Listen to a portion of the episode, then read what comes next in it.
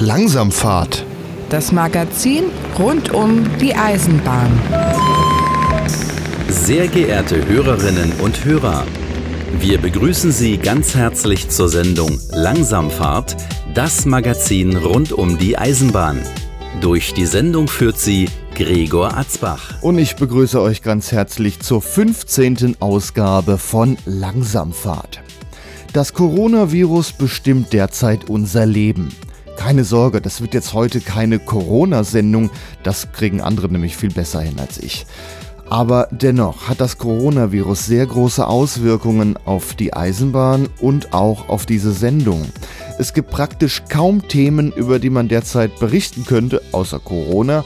Und deshalb machen wir heute was anderes. Wir stellen Eisenbahnvereine bzw. Museumsbahnen vor. Die können zwar derzeit auch nicht fahren, manche machen das gerade sowieso nicht, aber sie haben interessante Geschichten zu erzählen. Wir fangen heute an mit dem Verein Baureihe E10 e.V., der sich um zwei Exemplare dieser Baureihe kümmert. Dann schauen wir in den Osten Deutschlands. Dort wird derzeit ein VT 18.16. Der wird da restauriert. Das ist der Schnellzug der ehemaligen DDR. Und dann schauen wir noch nach Franken und dort fährt zwischen den Weinreben in einer Mainschleife ein Schienenbus. Also, das wird heute trotzdem spannend. Durch die Sendung führt Gregor Atzbach. Guten Tag.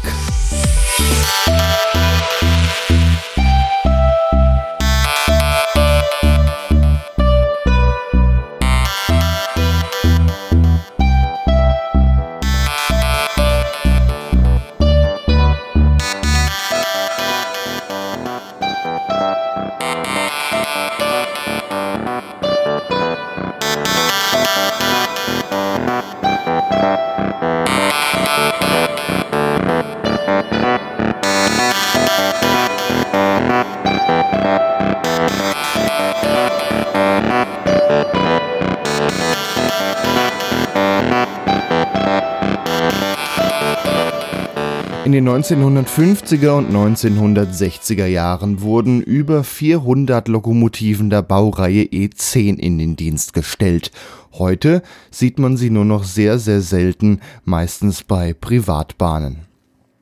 Ein Verein in Köln bzw. mittlerweile in Koblenz hat es sich zur Aufgabe gemacht, diese Baureihe zu erhalten. Langsamfahrt. Das Magazin rund um die Eisenbahn. Am Telefon ist jetzt Martin Rehse vom Verein Baureihe E10 e.V. Hallo Martin. Ja, hallo. Was seid ihr denn für ein Verein? Ja, das ist eine Mischung aus Museumsbahnverein. Ja, ist eigentlich ein Museumsbahnverein, nur dass wir keine eigene äh, Museumsbetrieb haben, sondern dass wir zwei Lokomotiven äh, gesichert haben, der Baureihe 110 dass das nicht verschrottet werden und diese Loks hegen und pflegen wir eben und halten halt äh, erhalten so, so der Nachwelt. Ihr habt zwei Lokomotiven, die E10 152 und die E10 äh, 300 habt ihr. Ähm, was es denn mit den beiden Lokomotiven auf sich? Wie sind die denn zu euch gekommen? Ja, die Gedanken waren damals ja, welche Loks wären denn erhaltenswert? Und da dem Museum, es waren ja schon vier Lokomotiven, waren ja schon seinerzeit im Museumsbestand und dann haben sich überhaupt überlegt, welche, und da wäre die 152 das ist eine der drei ersten abgenommenen Loks von 1957 und die 110-300, das war wohl die schnellste, da wurden 1963 ähm, Probefahrten mitgemacht, was wo man Antriebe und Schaltwerke getestet hat, die später dann zu der Bauer 103 geführt hatten, also die, die Vorgänger sozusagen von 103. Also ihr habt einen Vorgänger der 103, die aber 110 heißt. Ähm, ist die denn auch technisch ein bisschen anders dann innen drin, oder? Nee, nicht mehr. Die Lok hatte früher eine andere Drehgestelle. Äh, die waren eben modifiziert mit Schraubenfedern und die 110-299 hatte Blattfedern. Und da hat man verschiedene Drehgestelle ausprobiert. Und nachdem die Messfahrten zu Ende waren, hat man dann die Loks auf die, ganz normal auf die Regelloks wieder zurückgebaut, hat ganz normal Drehgestelle gekriegt. Konnte die denn dann auch damals testweise ein bisschen schneller fahren? Mit der Lok haben wir Probefahrten bis 200 km/h gemacht, zwischen Forchheim und Bamberg. Ach ja. Also das war ja dann wirklich ein Versuchsträger gewesen. Und dann später, äh, sagtest du ja, umgebaut und dann ist er wahrscheinlich in Regeldienst gegangen. Die war dann eine ganz normale Regellok, ich glaube seit 1964 schon. Und äh, man findet nur noch wirklich am Rahmen ganz kleine Teile, wo man sagen würde, das ist jetzt ein bisschen anders an der Lok als äh, bei den Serien, sonstigen Serienloks. Und deswegen hat uns das auch nicht fallen lassen, die Lok wieder irgendwie in diesen Zustand zurück zu versetzen, weil man die Drehgestelle kriegt man ja auch nicht mehr. Ja, klar. Also ist bei euch jetzt auch wieder ganz normal. Also haben eure beiden Loks denn Hauptuntersuchungen? Also kann man damit fahren? Nein, nein, das ist äh, kostenmäßig ist das nicht drin. Also eine Hauptuntersuchung kostet also um die 200.000 Euro und der Verein äh, ist noch ein bisschen klein. Wir halten die Loks soweit es geht gut in Schuss und also wenn die technisch, dass die technisch in Ordnung sind. Bei der Fahrzeugparade werden die dann vorher nochmal durchgetestet. Die, die Ölproben werden gezogen, dass, es, dass sie keine Überschläge kriegen. Die Bremsen werden soweit kontrolliert, dass sie für die Fahrzeugparade gefahren werden können innerhalb vom Bahnhof und äh, das war es erstmal. Ne? Also technisch in Ordnung, aber nur mal so eine Fahrzeugparade. Ja, genau. Es fehlt sozusagen, für den Laien fehlt sozusagen der TÜV. Wäre das denn das Einzige, was fehlt? Also könnte man theoretisch sagen, Abnahme und morgen geht's auf Strecke? Abnahme, das wäre ja einfach. Ne? Wir sind ja drauf und dran, wollen bei der 110-300 eine Bremsrevision machen. Das ist äh, so eine kleine äh, Untersuchung der Bremse. Damit kann man die Lok acht Jahre lang dann ganz normal als Wagen irgendwo mit hin überführen und die darf im Bahnhof dann auch selber fahren. Nur das ist schon Arbeit von, naja, von mindestens na, zwei komplette Wochen wenn, mit, mit fünf oder sechs Mitarbeitern. Und da fehlt es euch gerade dran, oder? Ja, wie bei jedem Verein, ne, fehlen die aktiven Mitglieder. Das ist, ist halt so eine Sache, ne? Ja, wenn wir doch gerade beim Verein sind, wie groß ist denn der Verein? Wie viele Leute seid ihr? Ja, zurzeit haben wir 47 Mitglieder in ganz Deutschland verteilt, was mich irgendwie freut. Wir haben also Kollegen aus Nürnberg, äh, Stuttgart, oben aus, aus Norddeich und naja, sonst der aus dem näheren Raum hier von Köln. Der Sitz des Vereins ist auch in Köln. Hm, aber die, die Mitglieder dann verteilt, also ist das dann mehr so eine Fördermitgliedschaft? Nur sehr viele von denen kommen dann auch nach Koblenz, wenn es zum Arbeiten geht, dann auch nochmal das Wochenende nach Koblenz mitkommen und uns unterstützen, je nachdem, wie sie Zeit haben. Ne? Die Leute haben ja auch unter der Woche nicht so viel Zeit, die Betriebseisenbahner sind am Wochenende am Arbeiten. Hm. Man muss immer finden, Moment, äh, wenn man muss also immer einen äh, Termin zusammenfinden, wo man dann mal arbeiten gehen kann. Und äh, die beiden Loks, die stehen im DB-Museum in Koblenz oder die wo? Die sind im DB-Museum. Die waren anfangs waren die in Köln beim Rheinischen Industriebahnmuseum.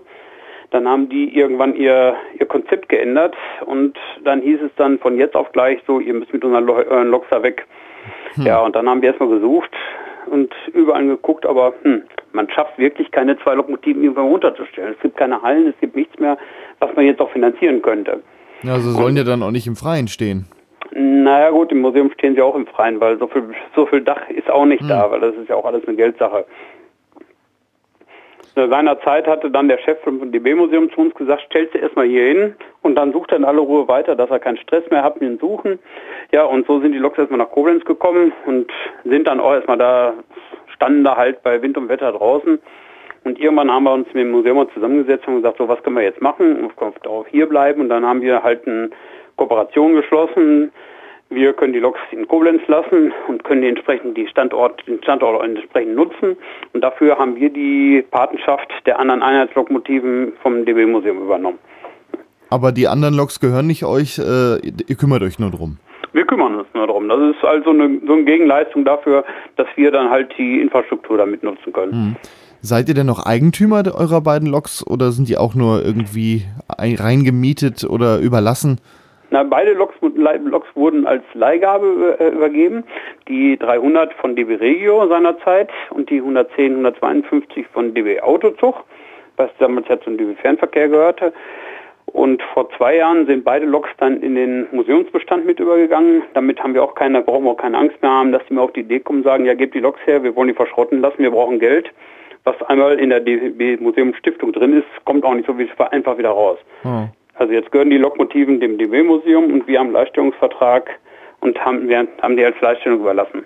Also ist auch gesichert, dass die Loks dann weiterhin bei euch bleiben, beziehungsweise im DB-Museum? Ja, da brauchen wir uns gar keine Gedanken mehr drum machen.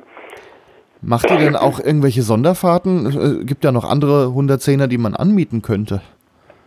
Ja, das Thema hatten wir bisher noch nie so, weil der Verein ist also, ich muss ganz ehrlich sagen, also in den letzten zwei Jahren ist er ganz ordentlich gewachsen. Wir hatten also, äh, glaube zehn, zwölf Mitglieder je, äh, im letzten Jahr jeweils neu dazugekommen, die neu zu uns gekommen sind. Entsprechend haben wir natürlich jetzt auch ein bisschen mehr Möglichkeiten, mehr Ideen.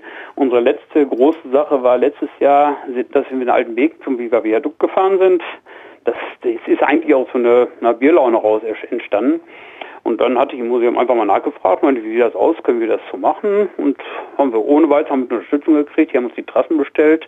Dann sind wir dann mit drei Lokomotiven nach Siegen gefahren, haben dann die E10 1239 vom Lokomotivclub 103 an Haken genommen sind wir weiter an alten Wegen gefahren und wir haben dann mit unseren vier Lokomotiven, wo wir da standen, eine schöne kleine Fahrzeugschau gemacht. Ist mhm. sehr gut angenommen worden. Wenn ich das ja richtig sehe, veranstaltet ihr einmal im Jahr die Einheitsloktage. 2020 werden sie jetzt ausfallen wegen dem Coronavirus. Wie sah das denn in den letzten Jahren aus, diese Einheitsloktage? Na, die machen wir eigentlich zweijährlich. Die ist, äh, ist auch aus einer Idee raus entstanden. Eine Idee war eigentlich von uns, so eine Art, na, ich sag mal, bisschen so äh, Werbeverkaufsveranstaltung zu machen. Nee, es geht eigentlich darum, wir wollten mal ein paar Mitglieder werben, ähm, bekannt werden und äh, irgendwie gucken, die Leute sollen auf uns aufmerksam werden. Dann liegt das eigentlich nichts besser mehr auf der Hand, als dass wir dann sagen, äh, wir präsentieren unsere Loks und die anderen Einheitslokomotiven der, vom DB Museum auf der Drehscheibe. Wir ziehen die Loks nacheinander auf die Drehscheibe, die Führerstände sind besetzt, die Fotografen kommen zum Fotografieren. Und so, das waren eigentlich die Einheitsloktage bisher immer. Und in diesem Jahr hatten wir eigentlich etwas Größeres geplant. Wir wollten sogar jetzt an zwei Tagen machen, sonst hatten wir nur ein Jahr, einen Tag jeweils gemacht. Und wir hatten auch Sonderzüge, die fahren wollten. Und die Planungen waren da, die Trassen waren bestellt. Naja, und dann kam natürlich jetzt das Virus und sagte für uns, nee, ist nicht, ne?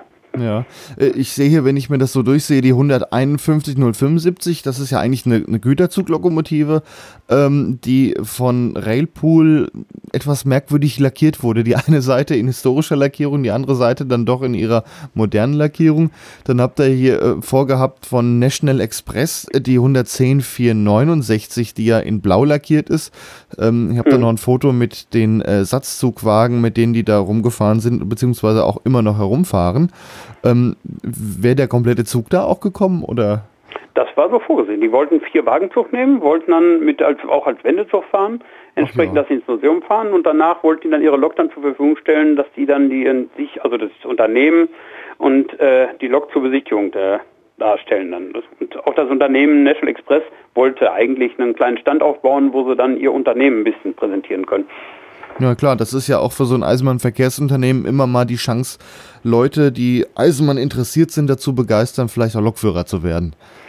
Das war deren, äh, deren Gedanke. Die haben ja. ja schließlich auch ordentlich Personalnot. Ja, gut, haben ja viele, aber das ist ja dann, äh, da hilft man sich dann gegenseitig. Also das, das hätte theoretisch klappen können. Ja, wir, das hat, war auch wieder durch Altenbeken gekommen. Die waren ja auch in Altenbeken mit der Lok und zwei Wagen da.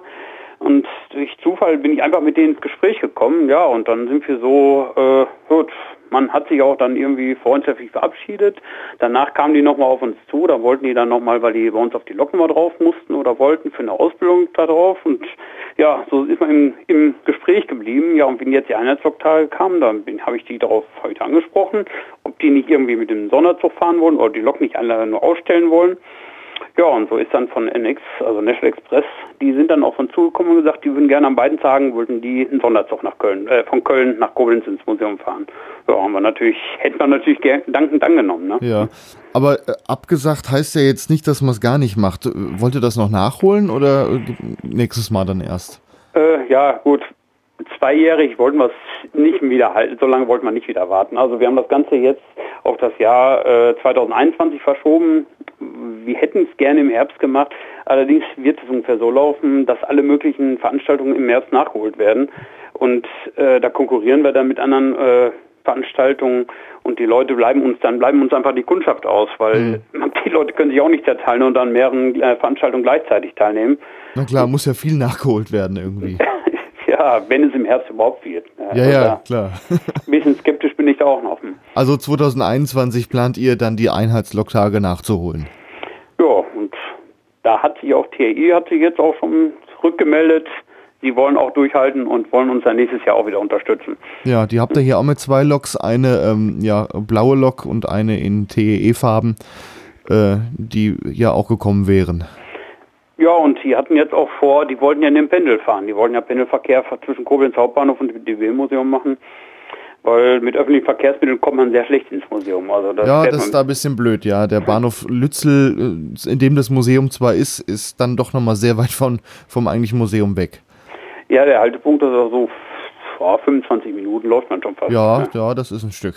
Und so hätten wir dann äh, von National Express äh, nicht National Express sage ich jetzt schon. Von TRI. Von TRI äh, hätten wir jetzt die, äh, auch die 110er, die 428 mit dem Wendezug. Das ist die blaue, ja? Das ist die blaue und der Karlsruher Kopf, die haben ja mehrere Steuerwagen vom, vom Bauart äh, Wittenberger Kopf und die haben einen auch vom Karlsruher Kopf. Mhm. Und der ist jetzt aus Jelitsch wohl wieder zurück, der hat wohl frisch eine Hauptlösung gekriegt den hätte man natürlich direkt nutzen können. Das wäre natürlich naja. auch mal was gewesen. Der Karlsruher Kopf, der ist ja doch seltener wie ein, überhaupt eine 110 geworden. Das sowieso, ja. Wittenberg Köpfe, die haben einige Steuerwagen, also aber nur ein Karlsruher Kopf. Ja, der wäre dann wieder die Besonderheit gewesen, klar. Ja, eben. Aber vielleicht wird es ja auch was mit dem in 2021. Die haben es uns angeboten, wir bleiben auch im Gespräch und bleiben in Kontakt. Äh, wäre dumm, wenn man das jetzt irgendwie im Sande verlaufen lassen würde. Wir haben ja schließlich die Planung sehr weit schon vorne gehabt. Selbst die Fahrpläne waren schon bestellt, also konnte alles wieder abbestellt werden. Tja. Hm.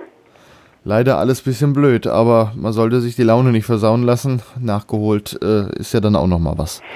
Nein, das also da sind wir auch wirklich, äh, da, da, glauben wir doch, dass das so äh, gut läuft, wie wir es jetzt eigentlich vorgesehen hatten. Dann haben wir sogar ein klein bisschen mehr Zeit, noch ein bisschen mehr Werbung zu machen, etwas früher mit der Werbung anzufangen. Vielleicht kommt auch noch ein anderes Unternehmen dazu äh, und möchte mit irgendeiner Einheitslok noch da und, äh, vor Ort sein und ihre Lok und den Verein noch mit präsentieren. Wäre auch nicht schlecht. Und ja, haben wir eine zweite große Veranstaltung. Ne? Waldenbeken ist ja auch in 2021 wieder. Ja, also seid ihr 2021 gut vertreten. Dann danke ich dir, Martin Rehse vom Verein Baureihe E10 e.V.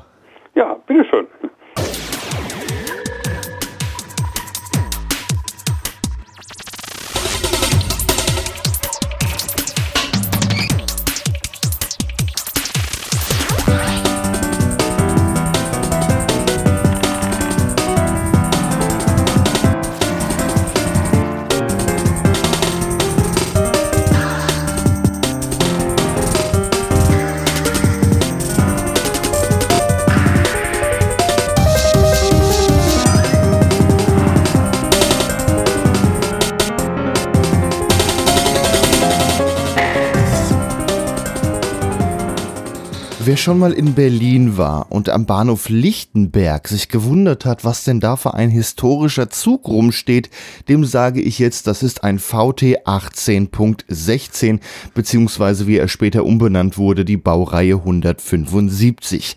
Das ist ein Schnellzug der DDR. Ab 1963 wurden sie vom VEB, also vom volkseigenen Betrieb Waggonbau Görlitz gebaut. Das war der DDR Schnellzug. Bis heute ist noch ein weiterer vorhanden und dieser wird zurzeit aufgearbeitet. Langsamfahrt. Das Magazin rund um die Eisenbahn. Ich habe jetzt am Telefon Mario Lieb. Guten Tag. Ja, schönen guten Tag, hier aus Leipzig. Sie beschäftigen sich mit dem SVT Görlitz oder auch anders gesagt der SVT 18.16. Ja, der äh, Paradezug der Deutschen Reichsbahn aus dem Jahr 1963. Kann man sagen, dass äh, der westdeutsche Bruder ist der VT 11.5, also der TEE-Zug? So ist es, kommen ungefähr aus derselben Zeit äh, der Entwicklung und des Einsatzes und das, was der TEE in der Deutschen Bundesbahn war, das war der SVT Görlitz bei der Deutschen Reichsbahn. Der Name Görlitz lässt wahrscheinlich auf das Werk schließen, aus dem er kam. Genau, so wie die äh, historischen Altbautriebfahrzeuge aus dem Waggonbau Görlitz kamen, ist auch der SVT Görlitz zu DDR-Zeiten im Waggonbau Görlitz projektiert und gebaut worden. Jetzt war das ein Schnellzug. Wo ist er denn so früher lang gefahren? Er ist äh, in den nationalen und internationalen Linien gefahren. Natürlich ist er für den internationalen Verkehr gebaut worden. Berlin, Prag, Wien, äh, nach Malmö und nach Kopenhagen waren die Hauptlinien, aber eben auch auf der Linie Berlin-Leipzig, Carlo Vivari war er im Einsatz. Und wie ist er so ausgestattet gewesen? War das eher so luxusmäßig oder ähm, das, was fast jeden Tag fuhr? Also er war natürlich auf in gehobener Infrastruktur, äh, Entschuldigung, äh, der Zug war in einer gehobenen Ausstattung, aber man kann jetzt nicht sagen, dass es ein Elitezug war. Er hatte äh, normale Abteile, er hatte eine sehr ordentliche äh, Küche, in der auch gekocht wurde. Er war etwas äh, besser als das, was man sonst äh, im, Internet, im nationalen Verkehr im Einsatz hatte durch diese Triebwagenkonzeption. Kann man sagen, vergleichbar vielleicht zu heutiger Zeit mit dem ICE? Ja, man sagt sehr gerne der ICE des Ostens. Man muss natürlich sagen, die Höchstgeschwindigkeit von damals 160 Kilometer pro Stunde, schneller ging es auch nicht, äh, lässt natürlich noch große Entfernung zum ICE offen. Wie ist denn der Zug zu euch gekommen? Der Zug ist zu uns gekommen, weil wir uns äh, seit 19, äh, 2018 äh, mit diesem Projekt Ein Zug für Mitteldeutschland an den Eigentümer gewandt haben, das DB Museum, haben unsere Konzeption vorgestellt, die dort auf offene Ohren gestoßen ist. Und im Ergebnis dessen hatten, haben wir mit dem DB Museum einen Leihvertrag abgeschlossen, haben den Zug nach der Ausstellung, wo der TEE e und der SVT Görlitz in Nürnberg parallel am Außengelände gestanden haben, äh, nach Dresden überführt. Und da steht er jetzt, hoffentlich geschützt. In Dresden steht er nun äh, in einer alten Werkstatt äh, abgestellt, geschützt, witterungsgeschützt und bis jetzt auch Vandalismus geschützt. Also erstmal gesichert, aber er soll natürlich aufgearbeitet werden. Wie soll das ablaufen? Natürlich äh, sind wir mit den ersten Arbeiten schon im Gange. Wir arbeiten an der Bremse, an der Zugelektrik. Äh, wir bereiten die Aufarbeitung vor, indem wir die Befundungen durchführen. Aufgearbeitet werden soll er im Wesentlichen in Fachwerkstätten, da die Arbeit äh, in der Halle äh, nicht möglich sind. Also die Halle ist da nicht mehr für ausgerüstet, so einen äh, großen Zug zu sanieren. Wie ist denn so der technische Zustand von dem Zug? Der Zug stand zwar viele Jahre Freiluft, aber er ist technisch vollständig. Es fehlt nichts, weder eine Inneneinrichtung noch am Fahrzeug selbst. Die Bremse ist komplett, einschließlich Magnetschienenbremse, sodass die Aufarbeitungswürdigkeit besteht. Er hat natürlich Rostschäden. Das wird in der nächsten Zeit intensiv untersucht, wie tief diese gehen, ob äh, tragende Teile angegriffen sind, was wir bis jetzt ausschließen. Ja, und alles andere müssen jetzt die Untersuchungen ergeben. Ja, das ist doch schon mal viel wert, wenn vor allem Technik und auch Elektrik vollständig ist. Ja. Ähm, wenn dann nicht erst Ersatzteile für sehr, sehr viel Geld neu gebaut werden müssen, wenn man dann doch erstmal versuchen kann, das, was da ist, wieder aufzuarbeiten. Genau. Also es ist alles technisch voll, voll vorhanden. Es fehlt keine Schraube, kein Aschenbecher und die wenigen die Teile, die fehlen, die liegen schon im Regal. Also die Chancen stehen gut um den Zug, kann man sagen. Wenn eine Finanzierung äh, auf den Weg gebracht werden kann, und da muss man eben sagen, das geht äh, in der Summe nur über Fördermittel, dann stehen die Chancen zumindest was die Technik betrifft äh, sehr gut. Ihr habt auch ein Crowdfunding gestartet. Ja, das haben wir sogar schon abgeschlossen. Wir haben die 555 äh, Spender gefunden, die sich mit mindestens 55,55 Euro bei uns äh, in die Spenderliste eingetragen haben. Und alle Dankeschön-Plakate sind an die Frau bzw. an den Mann gegangen. Warum 55? Hat die Zahl eine Besonderheit an dem Zug? Die hat keine Besonderheit. Das hat sich einfach ähm, äh, aus dem Marketing ergeben, dass man etwas Rundes machen wollte.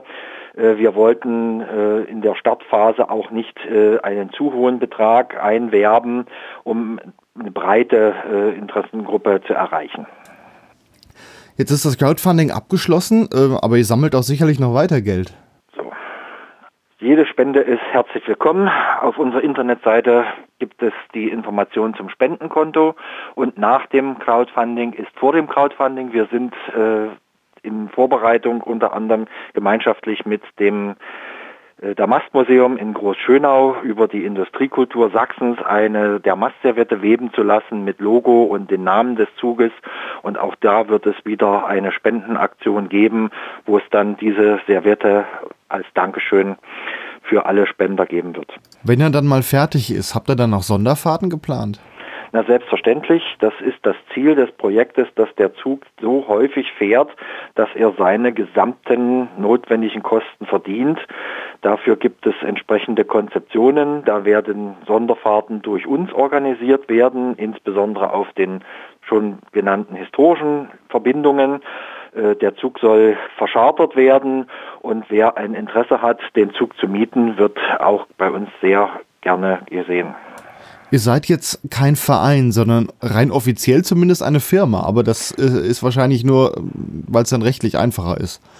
Wir haben uns für die Rechtsform einer gemeinnützigen GmbH entschieden, weil die Vereine leider nicht äh, immer sehr zielstrebig und stabil sind, so dass wir eine Gesellschaft mit vier Gesellschaftern gegründet haben, die Träger des Projektes sind, aber wir haben über 50 Unterstützer, Schrauber, äh, die aktiv in der GmbH tätig sind. Wie kann man euch denn noch unterstützen? Ja, das ist äh, aktuell sehr wichtig, dass wir die Hallenmiete finanzieren können. Das Crowdfunding hat uns da sehr weit äh, vorangebracht. Das Wichtigste ist, Knopfhoff mitzubringen, also Wissen über den Zug, also wer dort noch Informationen hat, die interessant sind, die sind bei uns sehr willkommen. Jede Spende hilft, die entsprechenden finanziellen Voraussetzungen für die Übergangszeit, also bis zur Aufarbeitung sicherzustellen. Und natürlich sind auch alle recht herzlich willkommen, die aktiv in den derzeitigen Arbeiten sich einbringen wollen. Ja, dann danke ich Ihnen, Mario Lieb. Sie beschäftigen sich mit dem SVT Görlitz, was der äh, Schnellzug der DDR mal gewesen ist. So ist es. Dankeschön auch.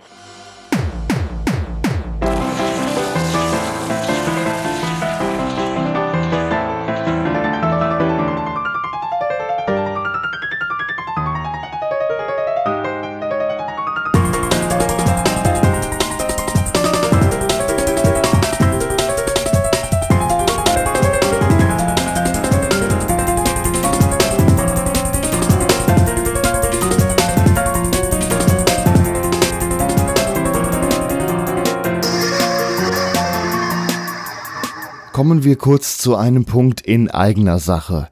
Durch die Einschränkungen, die uns das Coronavirus gebracht hat, explodieren gerade Podcasts. Nicht nur dieser, sondern alle. Das kann ich übrigens auch bei Langsamfahrt messen. Die Hörerzahlen, die haben sich derzeit fast verdreifacht im Vergleich zu den vergangenen Folgen. Ich denke, da ist es mal angebracht, die neuen Hörerinnen und Hörer zu begrüßen. Langsamfahrt ist ein Magazin, was alle anspricht, die sich für die Eisenbahn interessieren.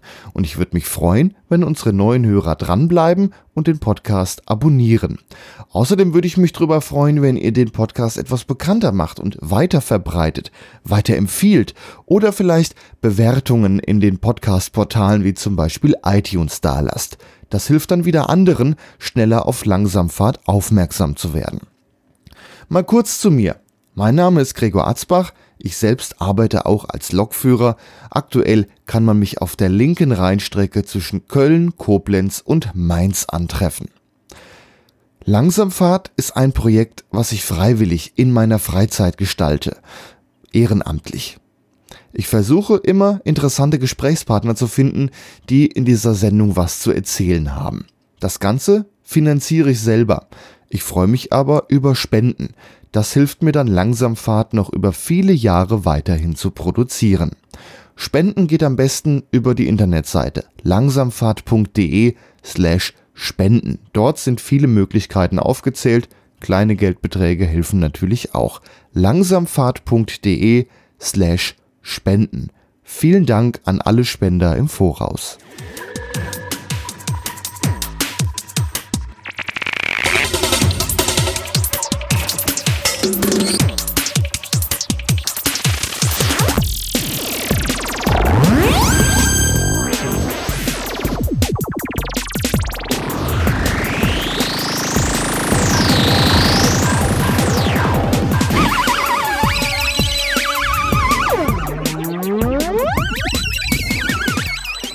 Fränkischen Volkach, also in Nordbayern, findet interessanterweise Weinbau statt, was für Bayern ja doch eher unüblich ist, denn Bier ist ja doch das bayerische Nationalgetränk.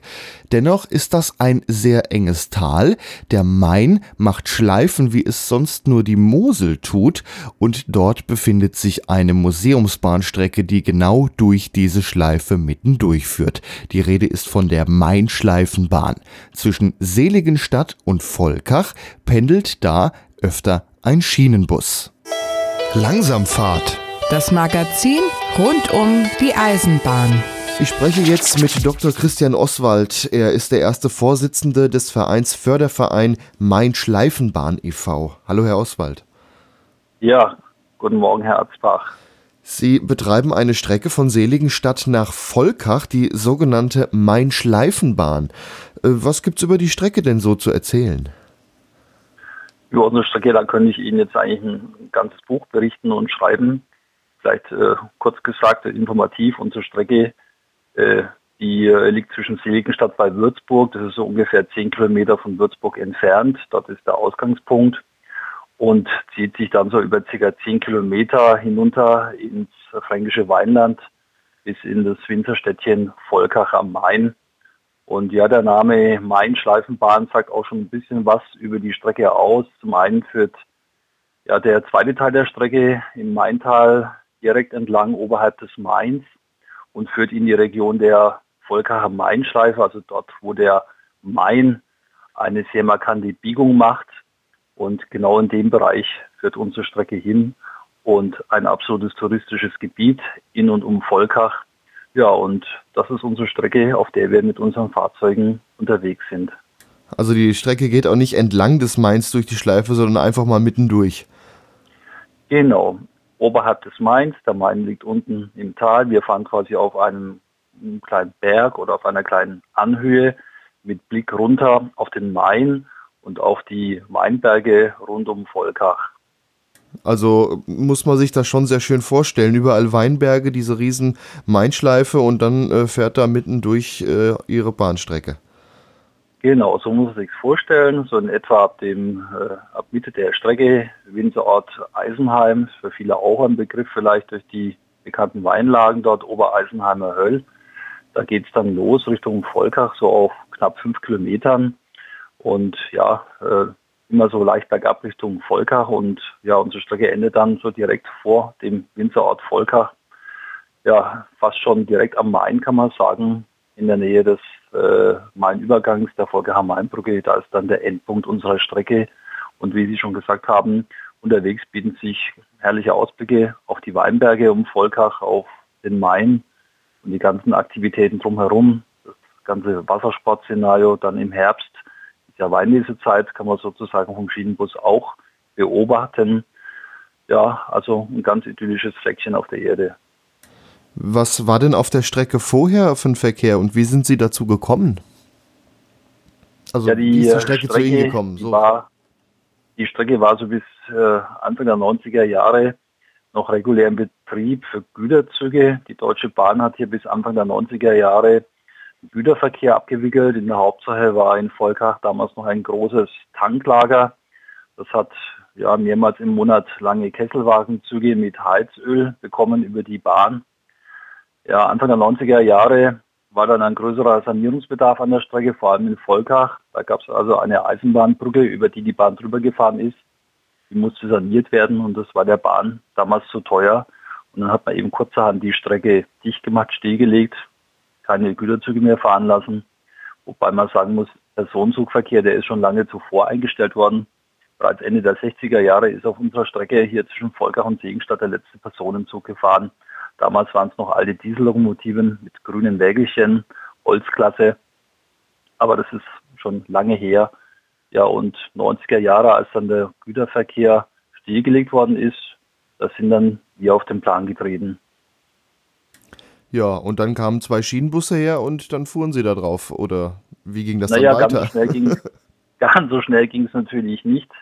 Weil wenn die Bahn natürlich Strecken stilllegt, hat sie in der Regel andere Pläne, als diese Strecken jemand anders dann zu übergeben. Und so war es in Volkach auch. Die Strecke sollte eigentlich abgerissen werden nach den Planungen der Bahn. Die Vorbereitungen sind auch schon angelaufen damals. Die Abrissbagger standen auch schon in Volkach am Bahnhof und man wollte die Strecke also komplett demontieren. Ja, es war dann so Anfang der 90er Jahre haben sich eigentlich die Privatleute in Volkach vor Ort zusammengefunden ein paar Gastronomen, die damals schon die Bedeutung und den Wert auch äh, für den touristischen Bereich der Bahn erkannt haben und sich dagegen gewehrt haben, gegen diesen geplanten Streckenabbau. Ja, und fast wie durch ein kleines Wunder, auch mit einer entsprechenden Schützenhilfe durch die Politik, ist es uns dann doch gelungen, Mitte der 90er Jahre zunächst mal den Rückbau der Strecke zu stoppen. dann ja, war es auch noch ein harter Weg, bis dann überhaupt der erste Schienenbus gefahren ist. Wir haben dann fast fünf Jahre lang mit der Bahn verhandelt, um überhaupt mal einen Pachtvertrag zu kriegen, dass wir die Strecke zumindest mal anpachten konnten. Das ist uns dann gelungen um 2002 herum. Und dann haben wir nochmal so insgesamt zwei bis drei Jahre gebraucht, bis wir die Strecke wieder so weit hergerichtet hatten, dass man ja mit dem Schienenbus auch hier fahren konnte. Dazu muss man ja wissen, dass die Strecke von 1990 bis um 2000 über zehn Jahre lang brachgelegen war. Da ist nichts gemacht worden. In den Gleisen sind Bäume gewachsen, Ecken, Brombeeren. Also es war völlig zugewuchert. Man hat von der Strecke stellenweise nichts mehr gesehen. Also es war schon ein relativ großer Aufwand, die Strecke wieder herzurichten. Wir haben sehr viele Eigenleistungen damals erbracht über den Verein. Und es gab dann auch noch einen Zuschuss, Gott sei Dank, vom Landkreis Kitzingen und auch vom Freistaat Bayern. Überschaubar, aber immerhin, es hat dann ausgereicht, dass wir die Strecke soweit wieder herrichten in der Saison zwischen Mai und Oktober. Anfang der 2000er äh, war es dann auch möglich, von der Bahn Schienenbusse zu kaufen oder wo kamen die her? Also das äh, Thema mit Fahrzeugenkauf war sehr, sehr schwierig. Ähm, man darf das jetzt auch nicht mit heute vergleichen, dass es da doch einen relativ guten Gebrauchtmarkt gibt für Fahrzeuge. Das gab es damals um 2000 herum nicht. Wir haben lange suchen müssen, bis wir was Passendes gefunden haben. Dazu muss man ja auch wissen, dass unsere Strecke im Bereich Seligenstadt, wo sie eigentlich von dieser Hauptstrecke zwischen Würzburg und Schweinfurt abzweigt, da hat unsere Strecke keine Verbindung mehr zu diesem Streckennetz der Deutschen Bahn. Diese Anschlussweiche, die hat die Bahn schon in den 90er Jahren ausbauen lassen, sodass unsere Strecke seitdem quasi eine Inselbahn ist. Das heißt, unsere Fahrzeuge können die Strecke nicht verlassen. Man kann auch nicht einfach zu den Betriebstagen mal schnell ein Fahrzeug auf unsere Strecke überführen über die Schiene. Das geht nicht. Hier müsste man dann mit dem Tieflader immer anliefern. Und dann war es auch klar, wenn wir ein Fahrzeug ja, kaufen, dann muss es ja auch dauerhaft auf der Strecke bleiben. Also mit Mieten, das ging damals auch nur begrenzt. Ja, wir sind dann durch Zufall an jemanden geraten, der ja recht viele von diesen Schienenbussen gesammelt hat. Ähm, von der Bahn selber hatten wir jetzt dieser Zeit äh, nichts bekommen. Da war also nichts da. Die Bahn hat selber keine betriebsfähigen Schienenbusse mehr gehabt und hat die, wenn sie was gehabt haben, auch nicht verkauft. Und äh, wir sind dann an diesen Herrn geraten und ja, konnten uns dann sozusagen Schienenbus bei ihm aussuchen. Der hat also Schienenbusse gehabt in unterschiedlichen Zuständen in seiner großen Halle an der Ostsee. Und wir sind uns dann auch einig geworden und äh, konnten einen Schienenbus kaufen. Das war damals auch ein großer finanzieller Kraftakt, weil so ein Schienenbus, nur mal als Anhaltspunkt, der ist vergleichbar vom Wert her ungefähr einem Porsche. Also der kostet einiges, auch im Gebrauchszustand, weil die Fahrzeuge halt mittlerweile extrem selten sind. Ja, und wir konnten das Fahrzeug dann auch äh, dort von der Halle überführen, also von der Ostsee an die Weinschleife. Per Tieflader muss man das damals machen. Und ja, so seit 2004 haben wir jetzt dieses Fahrzeug bei uns an der Mainschleife und was vielleicht noch interessant ist, dieses äh, Fahrzeug, der Schienenbus, der VT98, der ist historisch also sehr interessant. Es ist nämlich der letzte Schienenbus gewesen, der bei der Deutschen Bahn regulär gefahren ist. Und zwar ist der bis Februar 2000 im Raum Tübingen gefahren, hat dort im Februar 2000 die Abschiedsfahrt gemacht. Damit äh, ja, war auch das Schienenbusthema bei der Deutschen Bahn erledigt und dieses Fahrzeug ist dann eben über Umwegen an diesen Sammler geraten und ja, jetzt ist es bei uns und wir sind sehr zufrieden und glücklich mit dem Fahrzeug und unsere Fahrgäste auch. Ja, jetzt habt ihr aber auch noch einen äh, Steuerwagen, denn wahrscheinlich wurde der Schienenbus irgendwann, ist ja nicht der größte, ein bisschen eng innen drin, schätze ich jetzt mal. Ja, das ist richtig. Also auf Dauer hat der Schienenbus von den Platzkapazitäten nicht ausgereicht und ein weiteres Problem ist natürlich auch, äh, wie man Fahrräder oder vielleicht auch Rollstühle in das Fahrzeug reinkriegt. Das ist also schwer bis gar nicht möglich äh, beim Motorwagen. Und ähm, wir haben uns dann eben überlegt, dass wir da noch eine Ergänzung, Verstärkung brauchen. Und zwar nach Möglichkeit ein Fahrzeug, was in der Unterhaltung und Wartung vielleicht nicht ganz so aufwendig ist wie der Motorwagen, weil sonst hätte man sich natürlich auch einen zweiten Motorwagen kaufen können. Und dann sind wir eben auf diesen Steuerwagen gekommen. Der Steuerwagen ist quasi so eine Art Anhänger für die, die sich jetzt nicht so gut mit Eisenbahn auskennen. Und die Besonderheit an dem Steuerwagen ist, den kann man quasi immer an dem Motorwagen hängen lassen. Man muss also am Endbahnhof jetzt nicht umsetzen, das Fahrzeug umfahren und auf die andere Seite stellen, sondern der Steuerwagen hat selber auch einen eigenen ja, Lokführerstand, wie im Schienenbus auch, ist genauso eingerichtet, sodass der Lokführer an den jeweiligen Endhaltepunkten einfach vom Cockpit oder Führerstand des Motorwagens zum Steuerwagen wechseln kann und kann dort wieder zurückfahren. Also quasi kann man den Motorwagen über den Steuerwagen fernsteuern. Das ist die eine Besonderheit. Und die zweite Besonderheit an diesem Steuerwagen ist, er hat ein relativ großes Gepäckabteil, hat dazu auch spezielle größere Türen als der normale Schienenbus. Ähm, ist also wesentlich breiter beim Einstieg, sodass wir da auch problemlos Fahrräder reinkriegen und auch Rollstühle und auch Kinderwägen. Und ja, den haben wir damals auch gebraucht gekauft. Der war allerdings nicht mehr einsatzfähig. Der hat eigentlich eher ein bisschen ausgeschaut wie so ein trauriger Schrotthaufen. Den haben wir dann auch so in ein, zwei Jahren wieder aufgearbeitet. Ja, und fahren mit dem Auto seit 2006 jetzt auf der Strecke, immer in Kombination mit unserem Motorwagen. Und mit den beiden Fahrzeugen, da haben wir jetzt Platz für ungefähr knapp 100 Passagiere und können dann auch noch eine ordentliche Anzahl von Fahrrädern mit einladen und wie gesagt Kinderwägen auch. Das ist ja auch immer ganz wichtig. Wir haben sehr viele Besucher, Familien und da ist halt auch mal ein Kinderwagen dabei und den können wir jetzt auch gut unterbringen. Na klar, Platz ist da schon wichtig, gerade bei so Ausflugstrecken, wie Ihre ja eigentlich dazugehört. Ja, man muss ja immer sehen, wir haben ja auch, sag ich mal, immer so ein gewisses Fahrgastklientel. Wir haben das übrigens auch vor einigen Jahren auch mal untersuchen lassen von der Uni in Würzburg. Äh, wo kommen unsere Fahrgäste her? Wo gehen sie hin? Was lassen sie denn an Kaufkraft auch da? Und was sind das für Leute? Und war ganz interessant, der typische Fahrgast bei uns auf der Mainschleifenbahn ist jetzt äh, vielleicht nicht unbedingt äh, der Eisenbahn-Fan. Die kommen natürlich auch gerne, um sich den Schienenbus und das historische Flair an der Strecke anzuschauen. Aber der weitaus größte Teil, das sind eigentlich bei uns Familien. Das können Eltern mit Kindern sein, Großeltern mit Kindern oder auch mal drei Generationen zusammen. Da sind kleine Kinder dabei, sind größere Kinder dabei. Also das ist so ein bisschen unser Hauptklientel, was mit dem Schienenbus mitfährt. Und für die Kinder ist das natürlich immer toll und das ist ein großer Vorteil am Schienenbus. Man kann sich direkt hinter den Lokführer hinstellen, kann dem über die Schultern schauen, nach vorne rausschauen und sieht genau, was der macht, wie sich das Fahrzeug bewegt. Und das ist natürlich für die Kinder faszinierend aber auch für unsere Fahrgäste diese Sicht im Schienenbus mit den großen Glasscheiben nach vorne zur Seite raus. Und das macht natürlich die Fahrt immer sehr aufregend für Kinder. Und deshalb ist auch das Fahrzeug so toll, muss ich sagen, im Einsatz. Und ja, äh, daher hat sich eben auch angeboten, dass wir einen Steuerwagen noch dazu kaufen, dass wir da wirklich auch ausreichend Platz haben, um die Familien bei uns unterzubringen. Man kann auch ja was anderes machen mit so einem Steuerwagen. Das haben wir auch schon mal gehabt. Vor einigen Jahren hat man eine Anfrage von einer evangelischen Kirchengemeinde und die haben dann tatsächlich im Steuerwagen einen Gottesdienst während der Fahrt gefeiert.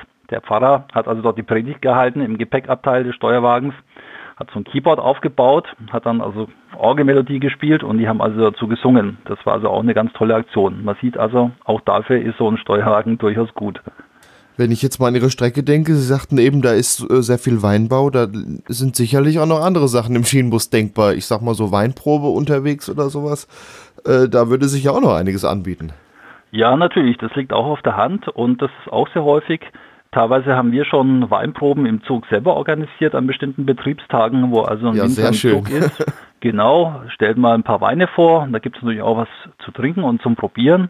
Wir haben auch immer wieder Sonderfahrten, also so groben Betriebsausflüge, die unter der Woche zu uns kommen, äh, die dann auch einen Winzer sozusagen dazu gebucht haben, der dort eben ein bisschen was erzählt über den Weinbau, die Gegend und natürlich auch was zum Trinken dabei hat.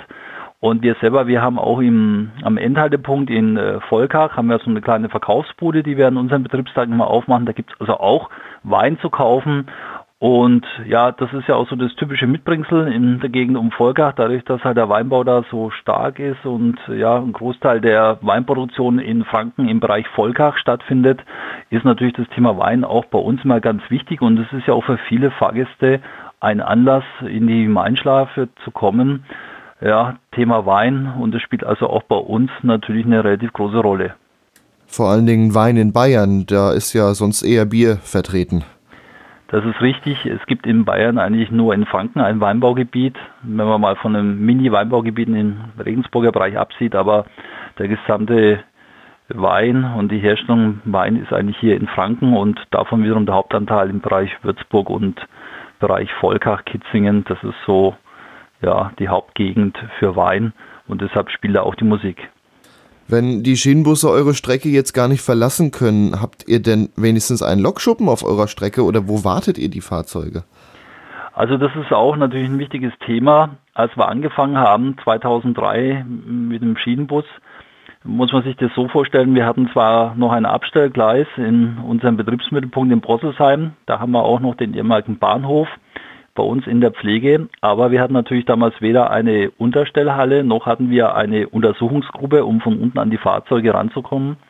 Und das war also in den Anfangsjahren wirklich schwierig. Da musste man also bei Wind und Wetter sich auf gut Deutsch mit so einer Matte unter das Fahrzeug legen und rücklings versuchen da die Fahrzeugwartung zu machen. Und das war natürlich klar, dass das kein Dauerzustand ist und dass auch unsere ehrenamtlichen Leute natürlich das nicht dauerhaft so machen können. Mal abgesehen davon, dass das jetzt auch ja alles andere als bequem ist und vielleicht auch von der Sicherheit her nichts ist, was man jetzt dauerhaft so machen sollte. Und dann haben wir auch eben uns überlegt, was machen wir und dann haben wir damals gefangen, äh, angefangen zu planen, haben dann auch tatsächlich zunächst mal eine, eine Wartungsgruppe gebaut, also ausbetoniert, über die man das Fahrzeug stellen kann, dass man also schön von unten an das Fahrzeug rankommt. Da ist eine Beleuchtung drin. Und später haben wir uns natürlich auch gedacht, wäre schön, wenn wir die Fahrzeuge auch witterungsgeschützt abstellen können, weil durch Sonne, Regen, Wind wird natürlich der Lack und das Fahrzeug insgesamt nicht besser, sodass wir dann einige Jahre später ähm, eine Halle gebaut haben, so eine Leichtbauweise. Äh, und die Halle, die hat ungefähr so eine Länge von äh, ca. 25 Metern, sodass wir jetzt den Schienenbus und den Steuerwagen da abstellen können. Und durch die Untersuchungsgruppe, die da drin ist und durch eine Werkstatteinrichtung können wir die Fahrzeuge jetzt auch gut unterhalten. Und ja, wir haben jetzt auch schon diese Hauptuntersuchungen bei den Fahrzeugen selber durchgeführt. Also die Fahrzeuge müssen ja so spätestens alle sechs bis acht Jahre teilweise zerlegt werden. Wie so eine Art großer TÜV ist das.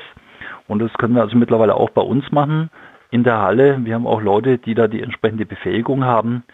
Und ja, ohne Halle, ohne Grube, muss man sagen, wäre das dauerhaft nicht möglich gewesen, weil die Fahrzeuge ja eingeschlossen sind bei uns und es wäre jetzt auch finanziell nicht machbar gewesen, wenn wir die Fahrzeuge jedes Mal bei größeren Reparaturen mit dem Tieflader äh, abholen lassen müssen und in eine externe Werkstatt geben, weil allein der Tiefladertransport, der kostet also pro Transport so um die 3.000 bis 5.000 Euro dass man mal so eine Vorstellung hat, was das ausmacht und was man sich da jetzt auch sparen kann. Ja, da ist das schon wichtig, wenn man viel selber machen kann. Jetzt arbeitet ihr auch alle ehrenamtlich, ihr seid ja ein Verein. Wie groß ist denn der Verein? Wie viele Mitglieder habt ihr? Also es ist richtig, wir sind ein rein ehrenamtlich tätiger Verein, der Förderverein Mainschleifenbahn. Wir haben so knapp 130 Mitglieder. Davon ist so circa ein Drittel aktiv. Aktiv heißt entweder Bereich Strecken Unterhaltung, Streckenreparatur tätig. Die Strecke müssen wir also auch komplett in Schuss halten, in Eigenleistung. Ähm, ein anderer Teil ist hauptsächlich dann im Fahrbetrieb, also äh, fährt Schienenbus oder ist im Bereich Schienenbuswartung tätig oder macht Schaffner oder ist vielleicht so ein bisschen im Background mit Bereich Marketing und äh, Verwaltungstätigkeiten. Das ist natürlich auch ein relativ großer Block und nicht zu vernachlässigen. Also es gibt viele Bereiche, wo man sich bei uns äh, engagieren kann und da findet eigentlich jeder ein Betätigungsfeld und es ist auch völlig egal, was die Leute beruflich machen. Wir brauchen jeden und vieles kann man sich beibringen, ist erlernbar und so, dass jeder, der ein bisschen Interesse an Eisenbahn hat, bei uns eigentlich ganz gut aufgehoben ist. Nochmal, das Ganze ist ein ehrenamtliches Projekt. Wir haben also keine festangestellten Leute und äh, dementsprechend ist es natürlich auch so, dass wir zeitlich alle natürlich eingebunden sind und ähm, das ist auch einer der Gründe, weshalb wir momentan eben nur zwischen Mai und Oktober fahren können. Wir brauchen einfach außerhalb der Saison auch mal ein bisschen Luft, brauchen auch Zeit, um die Strecke dann wieder herzurichten, zu pflegen und jeder muss ja letztlich auch seinem Beruf nachgehen und ja, aber ist ein schönes Hobby und macht Spaß. Bei einem Verein stellt sich auch immer die Frage der Finanzierung. Ihr habt jetzt ja nicht die Rieseneinnahmen, ihr habt die Fahrteinnahmen, ihr äh, habt wahrscheinlich noch eine Handvoll an Spenden und, und natürlich Mitgliederbeiträgen. Wie sieht es denn da im Allgemeinen aus oder kriegt ihr sogar noch eine Förderung? Also wir als Verein, wir kriegen jetzt für den Fahrbetrieb keine Förderung. Es ist allerdings so gewesen in der Vergangenheit, äh, dass wir bei einer Generalüberholung von Fahrzeugen durchaus auch mal den einen oder anderen Zuschuss gestellt haben und auch bekommen haben. Aber ansonsten ist es tatsächlich so, dass sich der Fahrbetrieb das heißt, der Schienenbus die Kosten und auch weitgehend die Streckenkosten durch die Fahrgeldeinnahmen selber tragen und durch Spenden. Wenn die Corona-Krise wieder vorbei ist, wie sieht denn euer Fahrplan in etwa aus? Also das eine ist natürlich unser regulärer Fahrplan. Der wäre jetzt eigentlich ab 1. Mai losgegangen. Äh, bis Mitte Oktober durch das Corona-Thema ist es natürlich so nicht möglich. Wir sind natürlich da auch davon betroffen, weil wir jetzt größere Ansammlungen im Schienenbus natürlich auch nicht äh, hier haben können. Das geht ja auch nicht, ist ja auch verboten. Das heißt, wir werden also vor Ende Mai, Anfang Juni, also vor Pfingsten auf gar keinen Fall fahren. Es steht aus heutiger Sicht auch noch kein konkretes Datum fest, zu dem wir wieder fahren wollen. Wir würden gern vielleicht irgendwo im Zeitraum zwischen Juni und August wieder anfangen zu fahren. Es ist halt immer so ein bisschen davon abhängig, was wir dann auch für Auflagen haben. Ähm, ob wir die umsetzen können, natürlich auch im Schienenbus dann, da sitzen wir ja doch relativ eng beieinander. Und ja, aber die Idee wäre vielleicht, dass wir tatsächlich irgendwann zwischen Juni und August wieder mit unserer Saison oder zumindest mit der Restsaison beginnen könnten, dass wir überhaupt dieses Jahr nochmal in Tritt kommen. Und es geht ja auch darum, wir brauchen ja auch Einnahmen, damit wir das ganze Projekt hier am Laufen halten können. Und wenn ihr dann fahrt, habt ihr dann so eine Art regelmäßigen Fahrplan?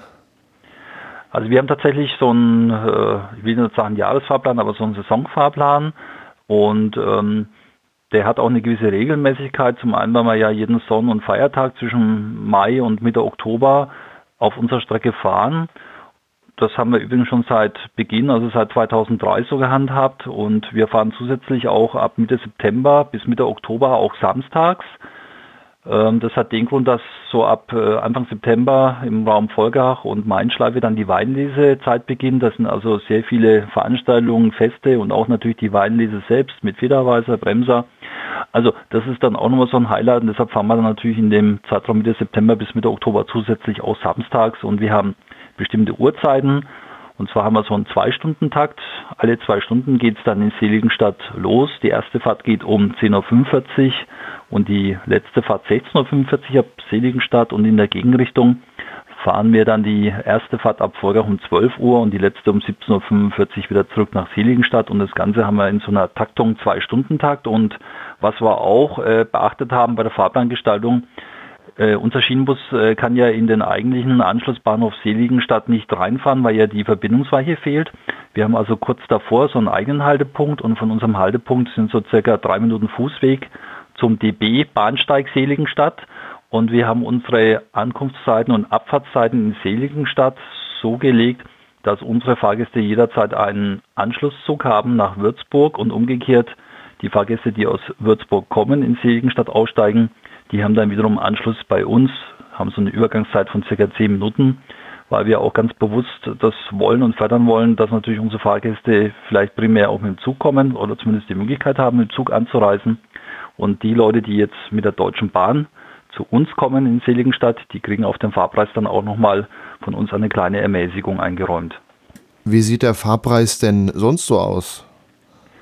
Also es äh, ist bei uns äh, abhängig natürlich, äh, wie weit man fährt, ob man nur einmal die Strecke durchfährt oder hin und zurück. In der Regel ist es so, eine einzelne Fahrt für einen Erwachsenen, die geht ab 5,50 Euro los und die Rückfahrt dazu kostet dann 59. Wir haben auch einen speziellen Familientarif für ähm, Eltern oder Großeltern und die Enkelkinder dazu. Der liegt für die Hin- und Rückfahrt bei 21 Euro. Und ja, wenn man mit der DB-Fahrkarte kommt, sind es zum Beispiel dann nur 19 Euro. Und wir haben jetzt auch bewusst versucht, äh, das Ganze so ein bisschen erträglich zu gestalten, auch ein bisschen sozial, auch für Familien. Und ich denke mal, das ist vielleicht noch ein Preis, der auf jeden Fall darstellbar ist und den man sich auch leisten kann. Auf jeden Fall. Ähm, jetzt habe ich in der Presse entnommen, dass äh, zurzeit eine Diskussion über eine Reaktivierung Ihrer Strecke läuft. Was können Sie mir denn dazu erzählen? Also das Thema Reaktivierung ist eigentlich schon ein Thema, was eigentlich von Beginn an eine Rolle gespielt hat, als die Strecke damals gerettet werden konnte. Mitte, Ende der 90er Jahre war das ja die Zeit der Bahnreform 1994 und wir hatten uns damals ja auch überlegt, welche Chancen bietet diese Bahnreform, quasi losgelöst von der damaligen Deutschen Bundesbahn, ähm, mit der Strecke vielleicht auch mal wieder in den regulären Personenverkehr einsteigen zu können. Ähm, den ersten Anlauf gab es Ende der 90er Jahre. Damals hat man sich aber seitens der Staatsregierung Bayern dafür entschieden, keine Reaktivierung zuzulassen. Das war eine politische Entscheidung. Die Zeiten haben sich mittlerweile gravierend geändert. Wir haben jetzt vor vier, fünf Jahren einen neuen Versuch gestartet, haben zu diesem Zweck auch eine Fahrgastpotenzialanalyse eingeholt, also sprich, wie viele Leute würden denn auf der Strecke mitfahren, wenn wir im Regelverkehr hier zwischen Volkach und Würzburg eine Direktverbindung anbieten könnten. Und tatsächlich muss ich sagen, diese äh, Potenzialermittlung, die von der Bayerischen Eisenbahngesellschaft, also vom Staat in Auftrag gegeben worden ist, die ist extrem gut ausgefallen. Wir haben also ein hohes Potenzial von Pendlern, Schülern, Berufstätigen, die mit dem Zug fahren würden, im Stundentakt natürlich zwischen Volkach und Würzburg. Und dazu muss man auch wissen, dass diese Strecke zwischen Volkach und Würzburg, die Straße, die ist extrem hoch belastet.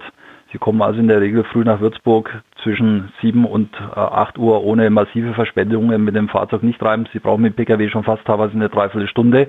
Mit dem Zug könnten Sie in gut 25 Minuten von Volkach nach Würzburg Hauptbahnhof fahren. Also das ist unschlagbar schnell.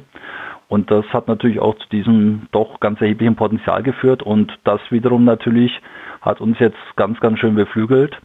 Und es ist uns jetzt mittlerweile auch gelungen, mit Schützenhilfe der Landtagsabgeordneten, aber auch des Freistaates, dass wir so weit gekommen sind, dass tatsächlich, so wie es ausschaut, die Strecke möglicherweise in fünf bis sechs Jahren reaktiviert wird.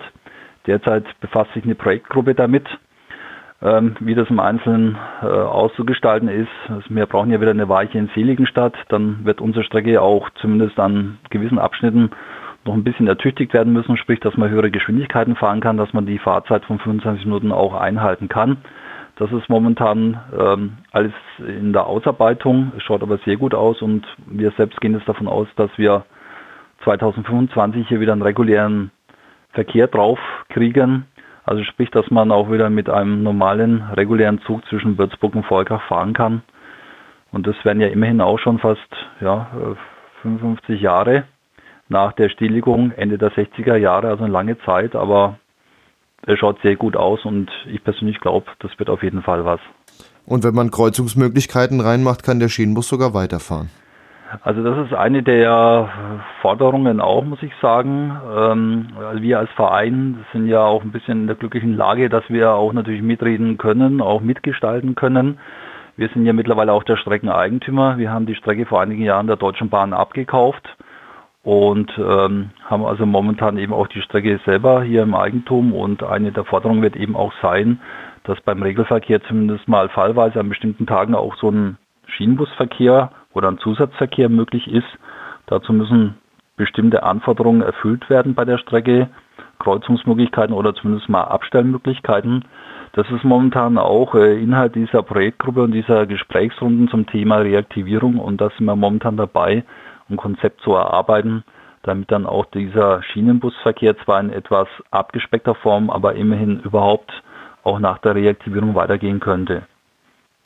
Ja, dann wünsche ich Ihnen dafür alles Gute, dass das mit der Reaktivierung soweit klappt und aber auch, dass der Schienenbus weiter in der Zukunft äh, auf der Main-Schleifenbahn fahren wird. Ja, vielen Dank. Wir geben unser Bestes und äh, sind optimistisch für die Zukunft trotz Corona. Ja, vielen Dank, Dr. Christian Oswald, erster Vorsitzender des Fördervereins Main-Schleifenbahn e.V. Bitteschön.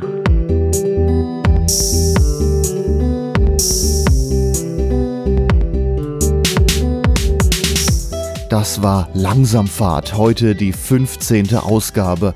Heute haben wir euch Eisenbahnvereine und Museumsbahnen vorgestellt. Das ist übrigens den Corona-Umständen geschuldet. Sonst gibt es leider kaum Themen, über die man hätte berichten können. Ja, das war's dann auch für heute. Ich verweise euch noch an langsamfahrt.de Ausgabe 15. Da findet ihr dann noch weiterführende Links zu allen Themen bzw. zu den Webseiten der Vereine. Außerdem freue ich mich, wenn ihr mir eine kleine Spende zukommen lasst. Das hilft mir Langsamfahrt noch über viele Jahre zu produzieren. Langsamfahrt.de slash spenden.